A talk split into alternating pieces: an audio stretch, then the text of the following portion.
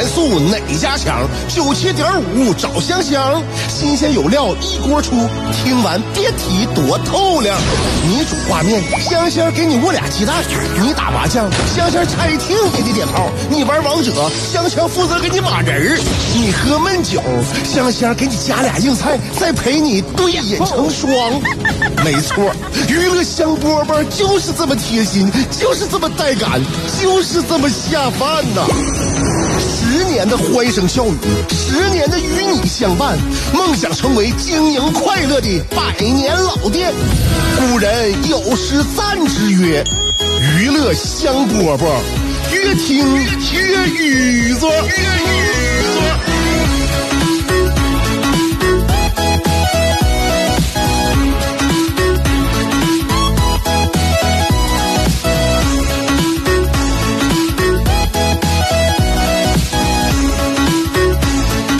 香饽饽开始啦！我们节目下午两点钟在辽宁交通广播 FM 九十七点五准时开播，我是香香。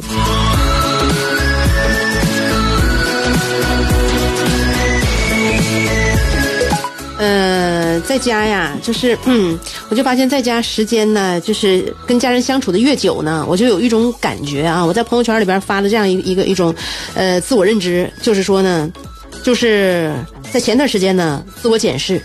检视之后呢，有这样一个结论，就是我准备削减生活当中不必要的内容。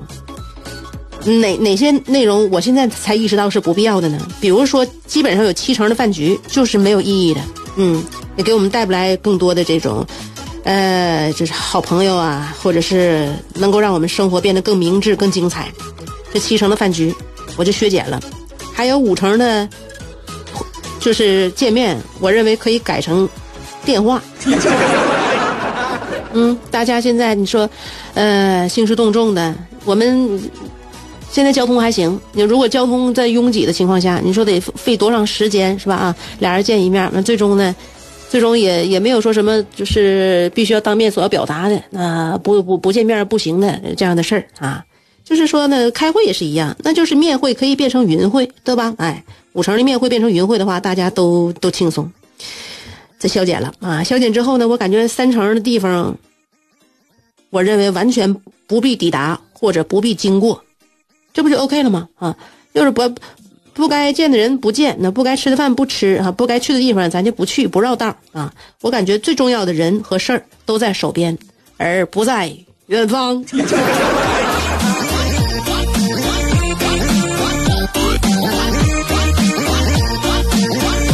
说到远方，你有多长时间没有去远方？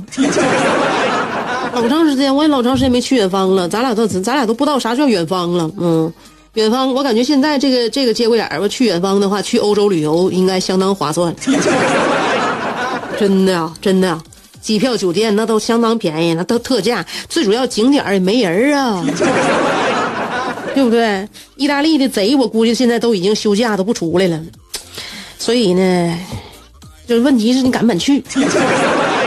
有没有必要去啊？咱们这节目有的时候一说一闹，这是这是一个笑话，这是玩笑的事儿，你不能当真。现在我们要最主要的就是自己的那个，呃，健康啊，好的生活，是不是？虽然说你是你去现在出去欧洲旅行回来之后呢，单位还能让给你再放假，让你再休两两个礼拜。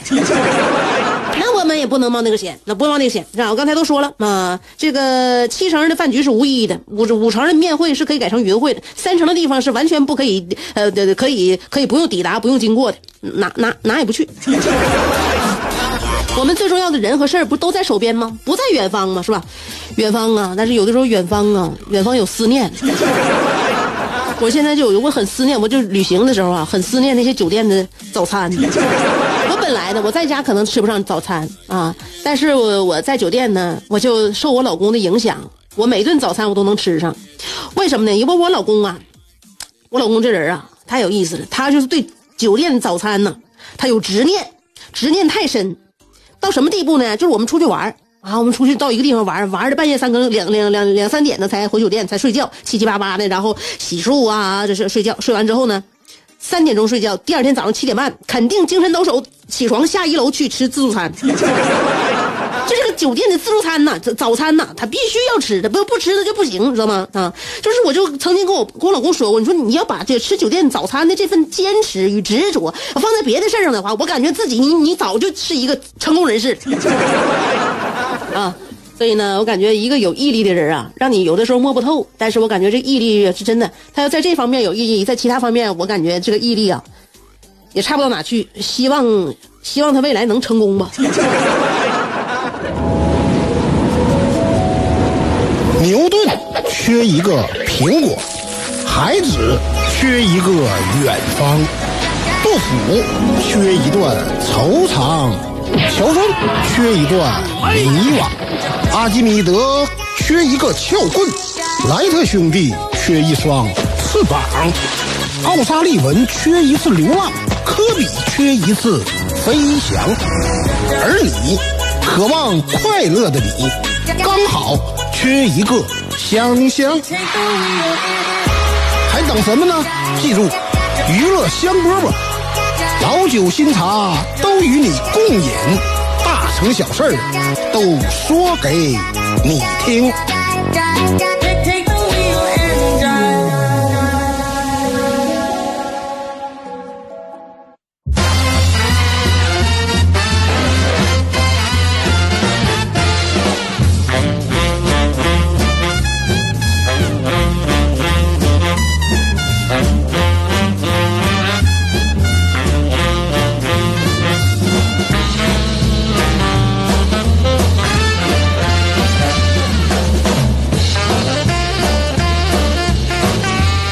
刚才说到最重要的人和事儿，现在都在我们手边，不在远方了。那手边呢？现在我这个人头啊，也不是很多哈。家里边也就我老公和我儿子那仨人啊，家里仨人，两个男的，就我一个女人在家不容易啊，不容易不容易，真不容易啊！我儿子呢还挺挂念我的，他是一个小暖男，呃，就是知冷知热的，嗯。但有的时候呢，这是小孩呢，观察细节他不他他不不仔细。你比如说吧，他愿意分享，嗯。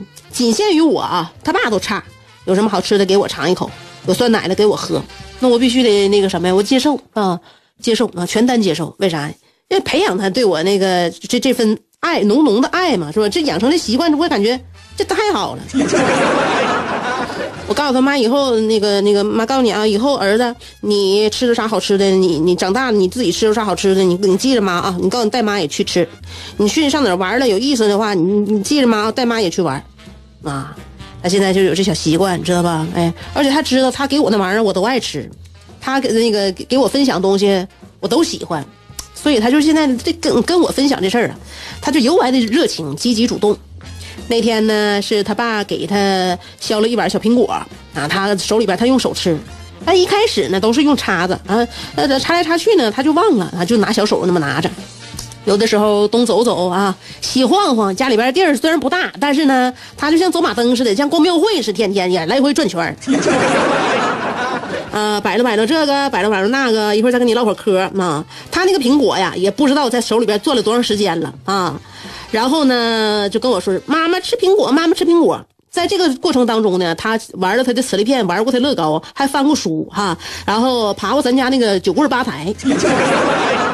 那个是咱家那个，就是他爬上去之后，他视野最好的一个地方，他就感觉他在那个地方就有一种占山为王的感觉，特别喜欢爬那个九棍吧台啊，要往上爬。那那个是固定在地上的，那不会倒啊。呃，他就上去，嗯，上去之后呢，在那站啊，像猴王似的在那站了半个小时。这都多长时间了啊？然后想起把他那个手里边苹果给我了，妈妈吃苹果，这苹果可好吃了。当时我也很感动啊，啊，但是我余光瞟了一眼他那苹果。那个苹果是褐色的，啊，这得守护了多长时间了，都氧化了，那我得吃啊，是不是啊？孩子的一片孝心，再说那培养孩子愿意跟你分享嘛，啊，他鼓励他们。然后呢，妈妈我就一张嘴嘛，他给我了，我一张嘴，哎呀，苹果呀，哎呀，进嘴里那苹果比我嘴都温热呀，那那那苹果老热了，那吃起来是咸的。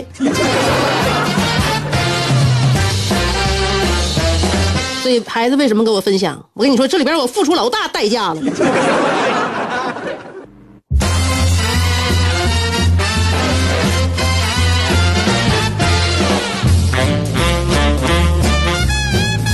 什么事儿你都你说你不付出代价，你可以吗？你不能，不能啊！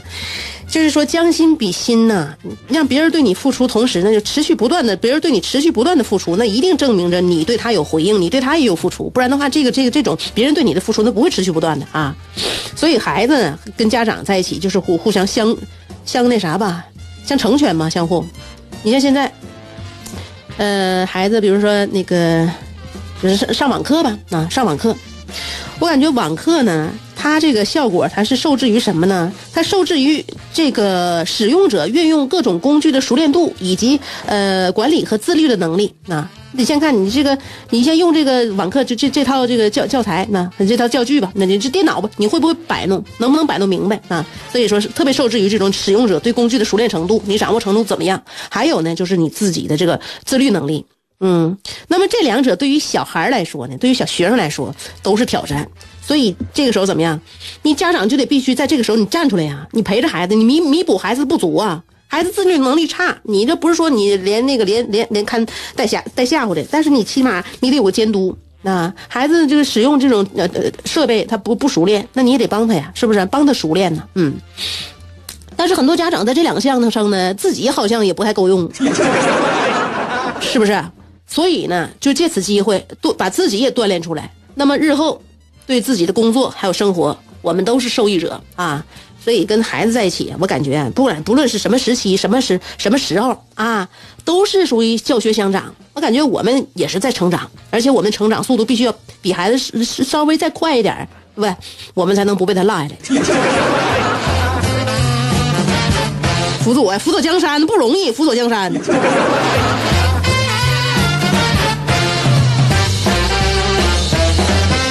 有一个辅佐啊，我想到一个什么呢？就是说家家长啊，对孩子呀，你你有没有发现啊？就是有的时候啊，就是我们家长对孩子呢，他的那些就人生指导，人生指导这个问题啊，你得看怎么看啊。我们有的时候，你孩子听我们的话，肯定是都当真事儿听，但我们得想一想，我们自己说的这个话到底这个负不负责任？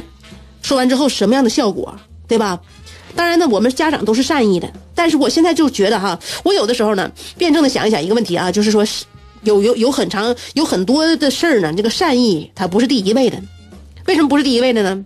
你想，那如果是善意是第一位的话，那基本上我们就是年轻人，就是接受呃接所有所有年轻人接受过的那种来自长辈的人生指点，肯定都是善意的，对不对？我爸跟我说的话肯定是善意的，他肯定想让我好。我妈跟我说的话，肯定也想让我好，都是善意的。但是，就是来自长辈这种非常善意的人生指点，最后最后落的结果呢，这不这还是使我流入平庸吗？对不对？家长给我们这种善意的指点，不还是让我们这波这波年轻人又再一次流入庸碌吗？庸庸碌碌吗？所以我感觉有的时候啊，智慧这个东西啊。智慧啊，可能不是很面善，你知道吗？智慧有的时候让人感觉他是一条街上最冷的一双眼。嗯，智慧有的时候让人感觉好像是面面相不善呐，他不是说像哎呀善意的指导那种。真的有的时候你想要保留智慧的话，你就不能保留太多的善意。那么，但是智慧却能让我们逃出那种温情和煦的牢笼。比如说吧，你看那个，在我家。我就感觉我妈是智慧的，我爸是善意的。我爸曾经跟我说，在学校的时候，姑娘你就多交好朋友啊，谁也别得罪。呃，每个人的性格不一样，所以呢，呃，就是你得多体谅别人啊，多接接纳别人。这样的话呢，你能够得到更多的友情。我妈说的，我告诉你，姑娘，谁要是跟你说你剪短头发好看，你就跟谁绝交。因为妈告诉你，你就剪不了短头发，你剪短头发没法看。别听你们那些就是学校的那些那那个女生搁那忽悠你，知道不？他们就想让你剪完短头发比他们都磕碜。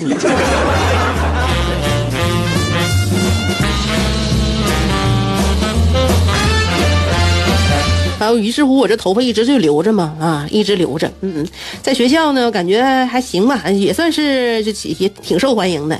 然后我爸说了啊，受欢迎的时候啊，我跟你讲，一定一定要谦虚，千万别别那个骄傲了啊。另外，同时呢，感你照顾别人的情绪，你不能总考虑你自己。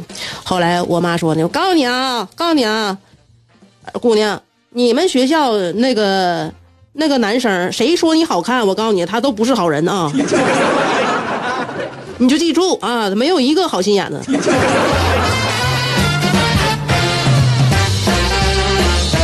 就按照我妈这种指指导的话，那我是可能会比我爸更智慧一些。那我关键是我可能会人缘会臭啊。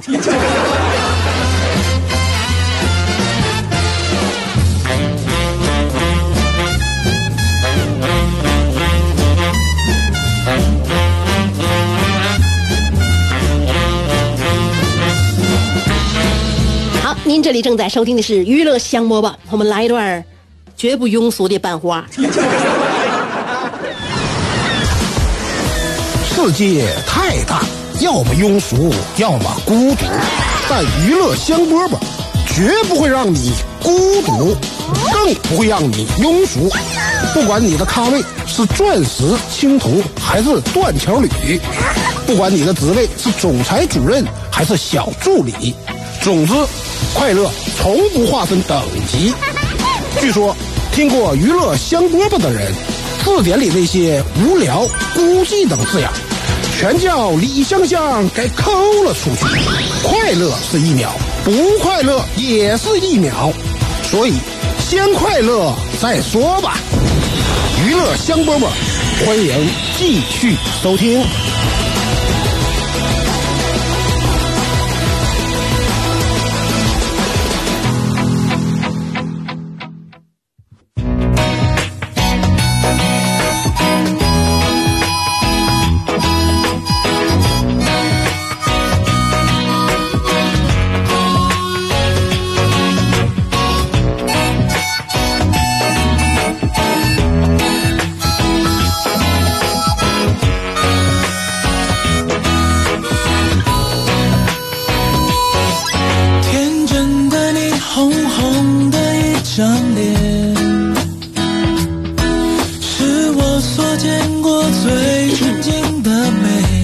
两天在网上看到一个这个小孩的视频啊，呃，这个那小孩的面孔呢，像是一个中东面孔，一小孩不知道多大，也就六七岁左右啊，大眼睛，很就是特特别单纯啊。但是他说的话呢，我感觉肯定很多大人听了之后都挺受启发的。他说，呃，你平时经常做什么事儿？经常练习什么事儿呢？如果你经常练习一件事儿的话，你就一定会非常擅长这件事儿。这很对呀，是不是？他说你每天都练习呃生气吗？如果你每天都生气的话，你肯定会擅长生气。你每天都呃你你都练习焦虑吗？如果你每天都焦虑的话，你很很擅长焦虑。如果你你你是现在每天都在练习抱怨吗？如果你天天抱怨的话，那你真的是一个非常善于抱怨的人啊，你很擅长。你看他这么一说的话，就给我们很多启发呀。我们经常愿意就是引导自己做什么样的事儿呢？啊，这样的话，我们如果有目的的话，引导自己做一个乐观的人，做一个豁达的人，做一个理解的人，那我们在这方面就会觉得很擅长，是吧？那对自己和对别人，我认为都是一件很幸运的事儿，也会让自己离幸福更近一点。所以呢，我们还是这个练习起来吧。其实呢，小孩儿眼中这种练习和操练呢，在我们成人眼中呢，我们有一个词儿叫修炼。自己的性气，这个性格、秉性啊，看待问题的角度啊，与人相处啊，对于别人的理解呀，我感觉都是在修炼自己，是吧？所以，让我们在应该擅长的地方，是真的擅长起来，这才好。你比如说，我有一个朋友，我有个朋友啊，他就特别喜欢看电影，嗯，那你说在这方面他当然擅长了。他呢，在我多大呀？那是我同学，他在呃十几岁吧。十五六岁的时候，他看那个电影，看了《偷自行车的人》，当时他就觉得，哇塞，我要做德西卡这样的导演，等到我以后，我一定要向德西卡学习。后来呢，到十那到十八岁吧，他看了《悲哀与我》，又看一部电影，他当时就说，嗯，我要做戈达尔，我要向他这个导演学习。再往后呢，他就是他是也是阅片无数啊，然后看了各种各样就是大导演导的一系列电影，比如说呃塔尔科夫斯基，嗯，比如说这个特里弗、布列松，啊，看了布库里克、克拉波蒂姆，这一系列就看吧。看来看去呢，到三十七岁的时候，他在三好街卖碟片，至今已经很长时间没联系。我估计现在流水可能也是越来越不好了。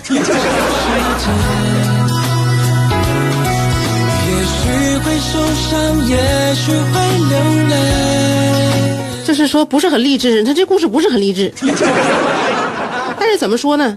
呃，如果每个人都有自己喜喜好的一面，那我们在自己喜好的这一面擅长，那也也是一件幸事，对吧？虽然说他最终没有成为像德西卡这样的大导演，但他看了很多这个质量比偷自行车人还好的这些电影，我觉得这也是他一生受益吧。每一次看到一个好电影的时候，他就愿意跟我们这些朋友一起分享。我认为，不论是他还是我们，我感觉都是他这一个爱好的受益者。就希望大家把这些自己的爱好坚持下去啊，操练下去。下午两点钟的娱乐香饽饽跟大家说说笑笑聊一聊，我感觉这个不能说是我的这个擅长，但是起码是我每天操练的事儿。下午两点钟的时候，明天啊，我指的是，呃，我们继续操练起来。今天的节目就到这儿啦，好不好？好了，约一下，明天再见，拜拜。